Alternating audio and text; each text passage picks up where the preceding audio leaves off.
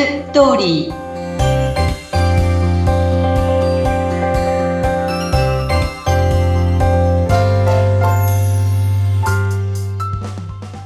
皆様こんにちは結婚相談所ライフツリーの和田光ですこんにちはインタビュアーの山口智子です、うん、さて婚活に関するお役立ち情報をいろんな角度からお伝えしているこの番組なんとですね和田さんあこのポッドキャスト番組もね、続けても1年以上になりますよね。はい、はい。そして、ポッドキャストを聞いて、うん、和田さんの結婚相談所ライフツリーに入会したという方が結構いらっしゃるようですね。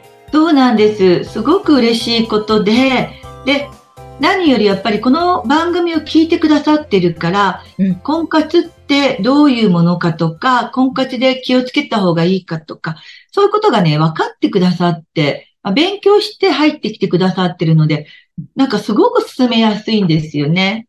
はあ、確かに本当に様々な情報をまた和田さんのズバッという切り口から語ってくれるので、はい、あ、そうか、こういうところを気をつけない。あ、素直が大切なんだとか。なるほどっていう、確かにそれをね、一回自分の中に入れてから入会すると、なんかスムーズに、そんなイメージですね、なんとなく。そうなんです。だからもう入会の問い合わせがあるときはもうそのまま入ってくださるっていう感じですね。おうん。もう長いこと全部聞きました、全部のね、あれを聞きましたっていう方結構いらっしゃるので。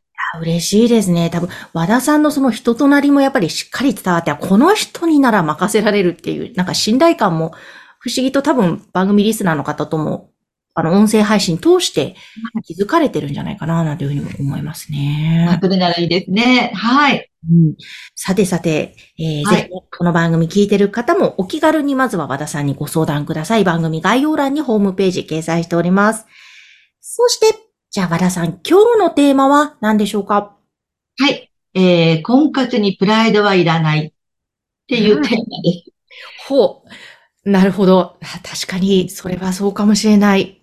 プライドね。これ、あの、結構30代、40代で婚活でくじこ、こじらせている人たちっていうのは、プライドが邪魔してる人が多いんですよね。はい。まあ、たくさんの出会いを経験してる人も多いし、職場などで、まあ、男性を見てきてるわけですね。うん、特に年収の高い商社や外資、銀行など勤めている女性は、年収も1000万以上あるのが普通だから、それ以下の男性にびっくりする女性も入会して多いんですよ。はあ、そうなんですね。はい。まあ、あの、普通はねっていう話をしながら、ようやく時間をかけて世の中の平均に納得する。うん、うん。そうなんですね。プライドの高い人は、お見合いをするときに相手をジャッジする人も多いんですね。あ他人の欠点が目についてしまって、減点方式になってしまうわけです。うん、自分もね、選ぶんだけど、相手にも選ばれるっていうことを、ちゃんと頭に入れないといけないと思うんですけどね。うん、なかなか、うん、やっぱりこう、自分の理想の形に、あの、当てはめてしまおうとする人たち、あの特に女性多いですよね。うんうんうん、でも、自分がイエスでも、相手がイエスをしてくれて初めて成立するわけなんですよ。はい。なのにもかかわらず、まあ昔なんですけど、もう全部自分から断っていた女性は、相手からも断られてるってことを聞いてびっくりしたんですね。いや、こっちの方がびっくりするんですけど、断られることはないって、なんかそういう根拠があるんですかね。なんか絶対にそういうふうに思ってしまっていたみたいなんですよね。いいね。だからね、あの、今の小さな理由はいくつかあると思うんですけど、はい、今の生活水準よりも、やっぱりもう少し上に行きたいっていう、うん、この生活水準を落としたくないっていうことは一番大きいと思うんですけどね。それがまあプライドですよね。うん、なんか、プライドというのは別に悪いわけではないんだけれども、うんうん、結婚婚活したいっていう中で、それがちょっと、なんだろうな、こう、ネックになってしまう面も出てくるということなんですよね。そうですね。難しいね。うん。よく女性が入会するときに言うセリフが、ここまで待ったんだからっておっしゃるんです。はい。アラフォーの女性ね。うん。で、仕事でね、さっきも言ったようにいろんな人を見てきてるから目も超えてるんですよね。うん。ここまで待ったんだから妥協したくない。自分の理想に合う人がいなければ無理に結婚したくない。うん。自分は一人で自由に暮らすお金も十分あるし、一人でも全然いいって、まあそういうことは言うんですけど、結婚相談所に入るっていう、入ろうとしてること自体、やっぱり頭のどこかで結婚したいと思ってきてるわけでしょ？うん。そこがまあ素直にねうん、なれると一番いいと思うんですよね。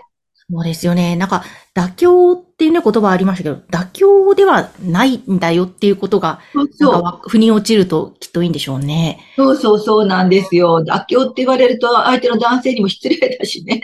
ねえ、なんか、きっと、こう、自分が思い描いている理う想んじゃないところの方が、もしかしたら幸せを感じるかもしれないし、とか、うん。ちょっと、もうちょっと視野を広めに持つと楽になるのかもですね。そう、楽になる。おっしゃる通りですね。そうなんですよね。なんかね、周りの人から、こんな素敵な人と結婚するのねって思われたいとか、うーん。まあね、男性もね、いたんですけど、50代の男性でねうん、若い女性と結婚したいという方がいて、はい。よくよく聞いてみると、人からあんなに綺麗な奥さんをもらって羨ましがられたいって、うーん。それで婚活をこじらせてるわけですよね。はあ。でもその人から羨ましがられたい、人からすごいねって言われたいっていう目的でやってしまうと、うん。もし万が一手に入ったとしても、あれ？幸せじゃないっていうふうに言いませんか？私経験そうそうそうそう。なんかこうんう、人からどう見られたいとかって他人目線ですよね。それよりも自分が幸せなのかどうか、なんかワクワクしてるかとか、そっちに軸を持ってくると、ようやくこう、何か手に入れた時も満たされるのが、ね、同時に来るなという感じがあるので。そうそう。よくね、離婚した方が入会されるとそれをおっしゃいますよね。もう、あの前のように、こうスペックの高い人を望むことはないと。うん。うん、やっぱり幸せってそこじゃなかったっていうことに気づいたっておっしゃって、お入りになりますよね。すごいお金持ちだったけど、とてもケチだったとかね。ああ、ね、なんか、そ、うん外に外に幸せがあると思ってると、うんい痛い目に遭うというか、ガーンっていうことを経験してしまうなというのが実感としてあるので、そうですね、自ね。中にあるんだよっていう。そうそうそうそうそうそう。そう。もうだからもう、男性もね、若くて綺麗な人っていうところに申し込むんだけど、もう最近は3歳差っていうのが、もう当たり前に多いので、うん。もう、もうちょっと男性も今時代が変わってきて、昔はね、10歳ぐらいっていうのもあったんだけど、最近の婚活はもう3歳になってるから、だからそこをよーく理解して、やっぱりこう申し込みをしないとうん、ね、もう全然難しくなってきてるんですよね。うん。うん。だから女性もね、やっぱりあの、お医者さんだとかね、IT のね、お金持ちと以前付き合ったから、それ以下には落としたくないっていうね、プライドがあるわけですね。はい。私にとらわれるとまたこれも難しくなりますしね。うん。だから結婚した人の調査でうん、前に言ったかどうかわかんないんですけど、はい。結婚前に必要だったもので、結婚後に必要じゃなかったものは、身長と顔と学歴だそうなんですよね。おうすごい。どうですか結果、いや、もうその通りですね。必要ないですね。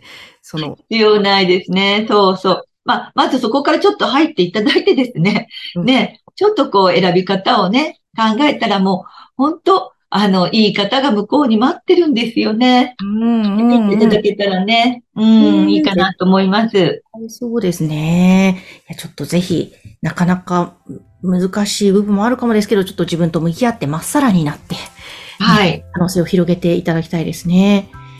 えということで今日は婚活にプライドはいらないというテーマでお届けしました。えぜひ番組概要欄には、和田さんの結婚相談所ライフツリーのホームページ掲載しております。そちらからお問い合わせお気軽になさってください。